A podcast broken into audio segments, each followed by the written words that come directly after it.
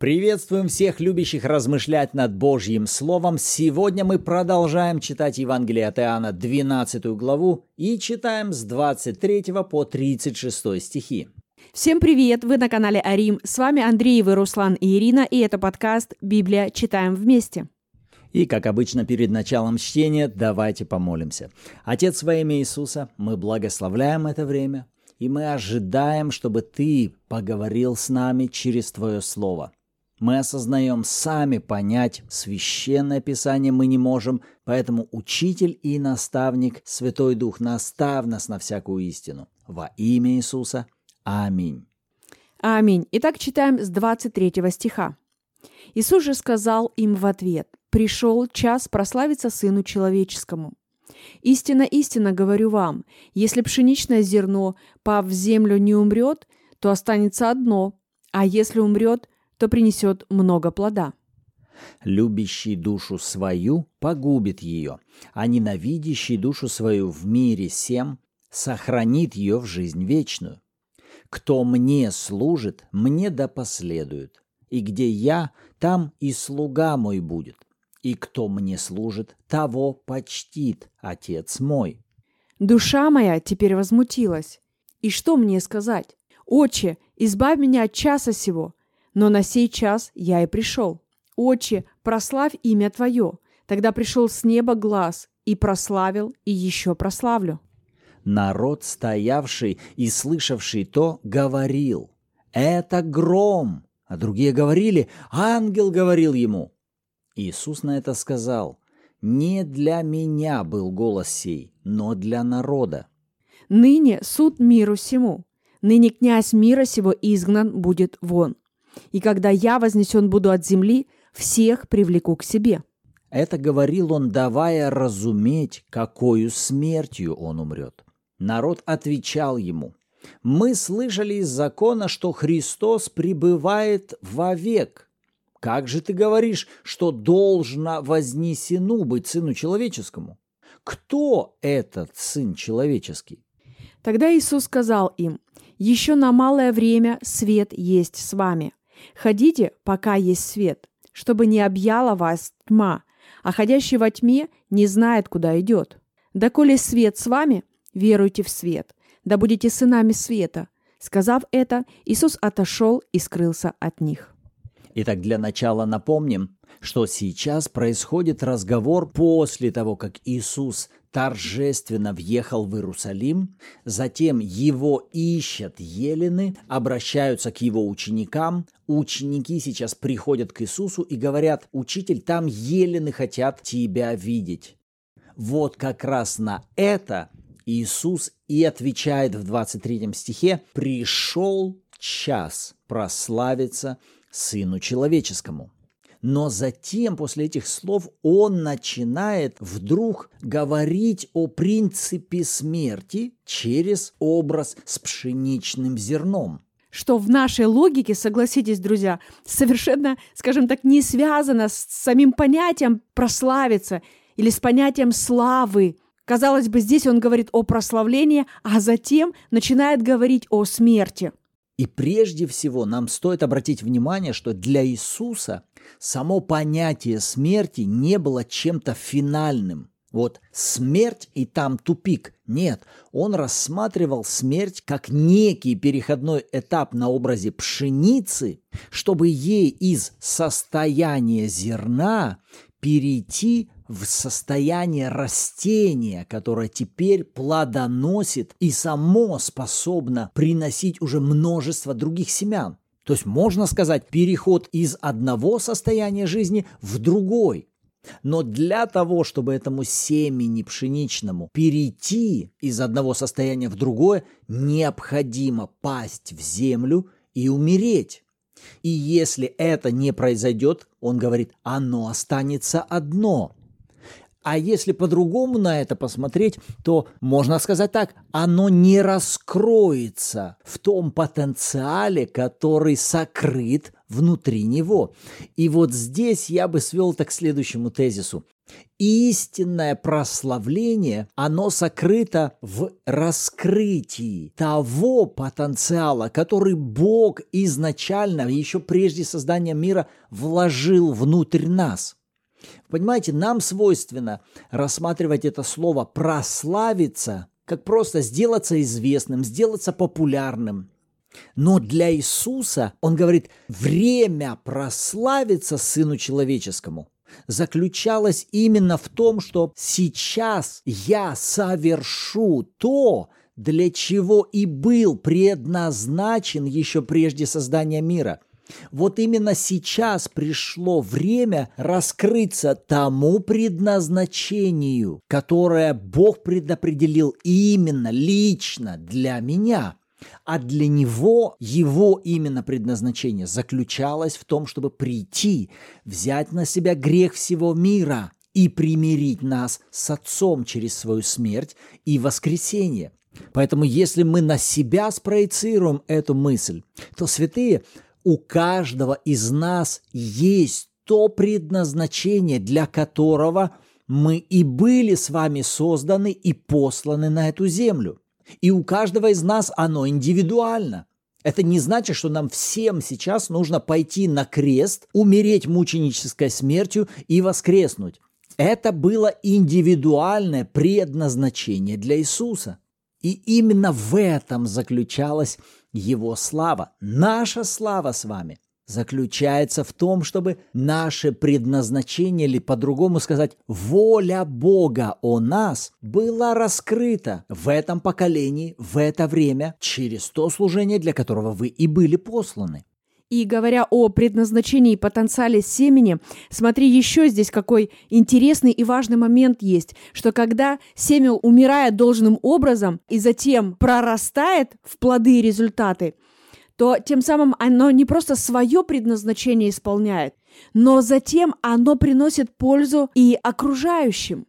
Например, когда сеется семя, допустим, яблони, и происходит этот процесс, когда начинает расти из него дерево. Да, какое-то время, скажем так, это выглядит достаточно затяжным процессом, потому что не особо можно видеть плоды на этом дереве. Но, друзья, как только оно набирает, скажем так, свои должные обороты, приходит время созревания плодов, то, во-первых, как правило, там не одно яблоко, их становится очень много. И второй важный момент, эти яблоки на этой яблоне не для нее самой, а для того, чтобы другие могли приходить и вкушать плоды, тем самым имея для себя пользу. Поэтому, когда мы исполняем с вами волю Божью для нас, то от этого выигрываем как мы сами, с вами, точно так же и благо вкушают другие. Но при этом Иисус же здесь показывает, что это достаточно и некомфортный процесс, потому что Он говорит, любящий душу свою погубит ее, ненавидящий душу свою в мире сем сохранит ее в жизнь вечную. Вот тут как раз-таки, когда ты сказал, что это некомфортный процесс, у меня сразу возник вопрос, некомфортный для какой части меня? Вот, вот как раз и важно вспомнить нашу духовную анатомию. Мы с вами троичное существо, у нас есть дух, душа и тело. И когда мы смотрим с вами на Иисуса, то вот здесь также важно увидеть, можно сказать, тело как некую оболочку, как пшеничного зерна, да, но также есть душа, и у нас есть дух. И наше предназначение, наша истинная сущность, она сокрыта именно в нашем духе.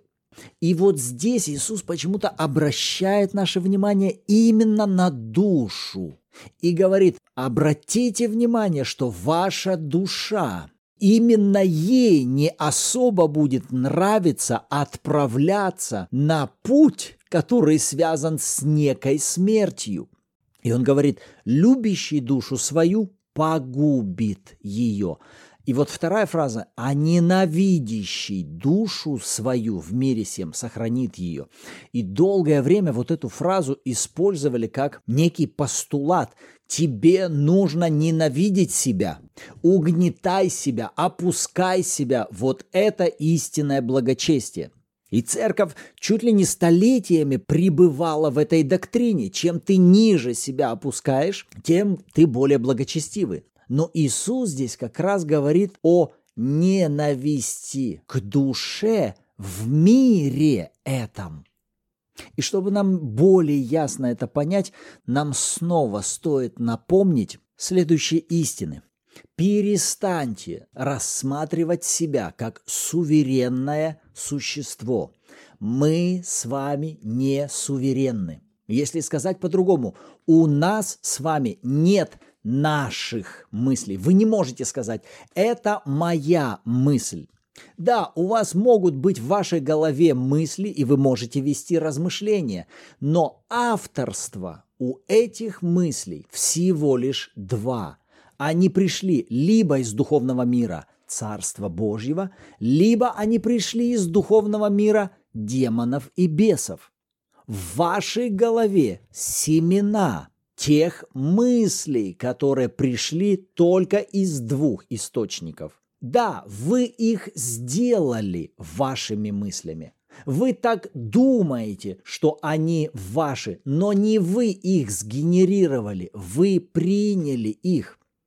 Вот почему апостол Павел во второй главе послания к Ефесянам, он говорит, что мы с вами все, абсолютно все, прежде жили по воле князя, господствующего в воздухе, и исполняли его волю. Вот как Писание описывает нас. До рождения свыше мы не творили то, что нам хотелось, Наши все хотения были привязаны к тому, чтобы исполнять чью-то другую волю. Но мы все-то с вами были уверены, что мы делаем то, что нам хочется.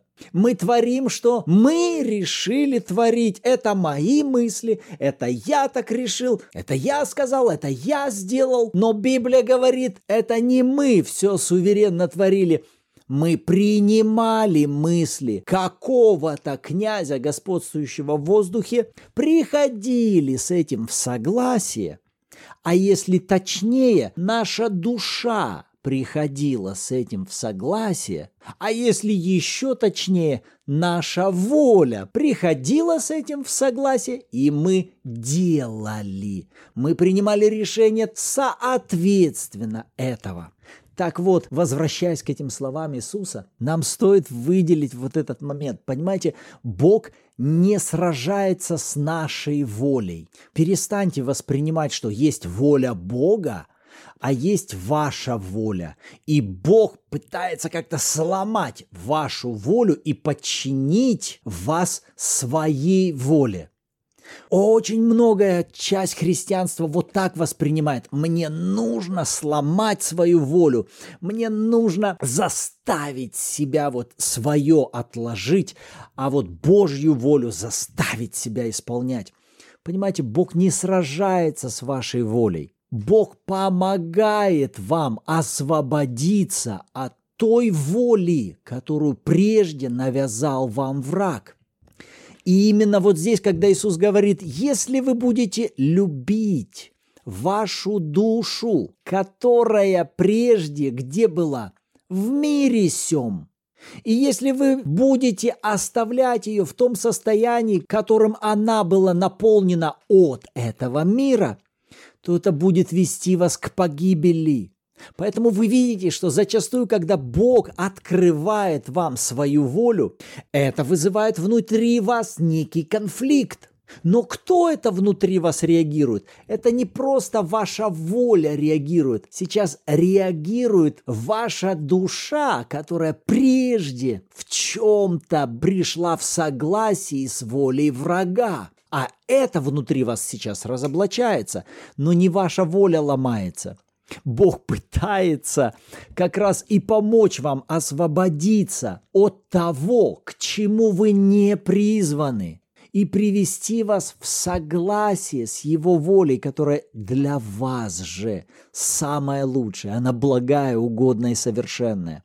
И когда мы с вами в Писании видим призывы, когда Иисус говорит «возьмите крест свой и идите за мной», Он как бы призывает отправиться на некую смерть. Апостол Павел в своих посланиях призывает и говорит, «Совлекитесь с ветхого человека с, его страстями и похотями. Я сораспялся Христу, уже не я живу, но живет во мне Христос. Умертвите земные члены ваши» и так далее. Когда Писание призывает нас к некому состоянию умершвления – то я думаю, нам важно видеть за этим именно умершление нашей души, которая прежде пребывала в мире всем. Однозначно это не может касаться нашего духа и тем более нашего тела. Аминь. Еще интересная мысль мне понравилась в 31 стихе. Смотри, Иисус говорит, «Ныне суд миру сему, ныне князь мира сего изгнан будет вон». И в этот раз эта фраза привлекла мое внимание к себе. «Ныне князь мира сего изгнан будет вон». О чем идет речь? Речь идет о том, что приближается смерть Иисуса за грехи всего человечества.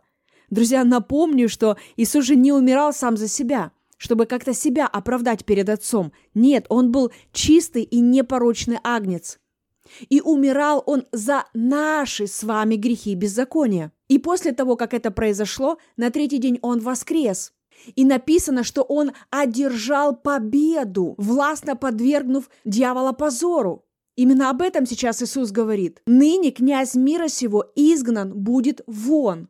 Другими словами, он говорит, ребята, сейчас вы на грани совершенно нового периода вашей жизни – как раз-таки Нового Завета, который вступает в силу. И со своей стороны я также еще позаботился о том, чтобы разобраться с главным врагом ваших душ. Я одержал над ним победу.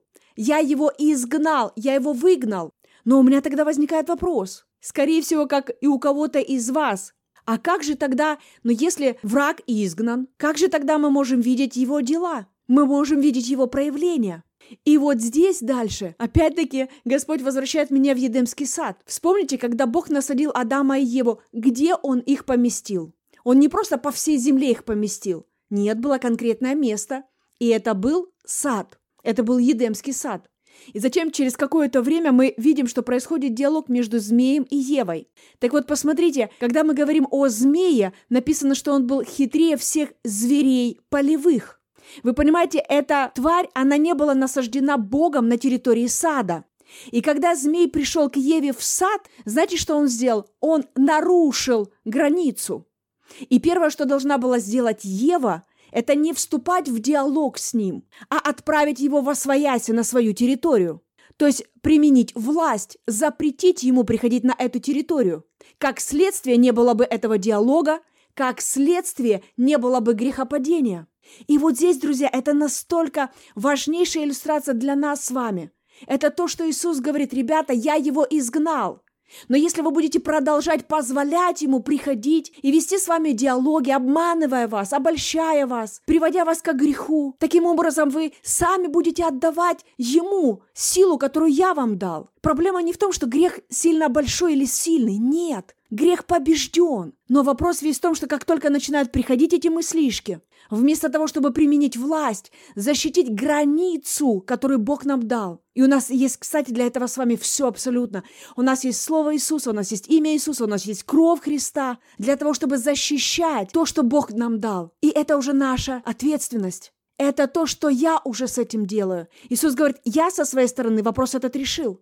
А дальше что вы будете с этим делать? Дьявол сама по себе наглая тварь, и он не будет спрашивать разрешения, чтобы прийти украсть, убить и погубить. Потому что никакой вор, он не спрашивает у хозяина. А можно я приду, обворую твою квартиру? Нет, наоборот, вор, он выжидает, выжидает того момента, когда хозяин либо расслабится, либо уедет, либо забудет, э, допустим, о сигнализации и так далее. Он выискивает этот момент, удобный для него, чтобы прийти и украсть то, что ему не принадлежит. Но это невозможно сделать, когда хозяин бодрствует и защита его территории, скажем так, в активном состоянии. И для меня это важный урок, чтобы пересмотреть свое отношение к тому, чтобы защищать, быть в активной позиции защиты, активировать ограду в крови Христа в имени Иисуса, благодаря Слову Божьему, что весь мой дом, вся моя семья, они спасаются, они обращаются к Господу, они служат Ему чистой доброй совестью, что ранами Иисуса Христа я исцелена, что Иисус обнищал ради меня, чтобы я была богата, Что я буду делать тем самым? Я тем самым выравниваю правильные границы, которые мне даны Словом Божьим. Если Иисус сказал, князь мира изгнан, нам нужно прийти в согласие, а это нелегко. Почему? Да потому что когда мы смотрим на то, чем мир наполнен, то такое впечатление, что да только дьявол и правит. Тут наоборот Иисуса особо не видно. Вроде написано «Иисус Господь», но что-то везде дьявол Господь. Смотри, какой беспредел, смотри, что творится. В то время, когда Иисус говорит, уже суд миру произошел, он ныне, и князь мира изгнан вон. То есть, другими словами, это же уже свершившийся факт. Это не то, что, ну, было бы хорошо или было бы неплохо. Вы знаете, ну, возможно, такая версия существует, там, в зависимости от этого, от этого. Нет, друзья, это решенный вопрос, и буквально это факт, который, это действие, которое уже осуществилось. Но посмотрите, как это осуществилось. Как произошел суд над миром. Написано, ныне суд миру. Как этот суд произошел? Он произошел следующим образом. Грехи всего мира взяты были, преступления, грехи всего мира с человека были взяты и возложены на Иисуса.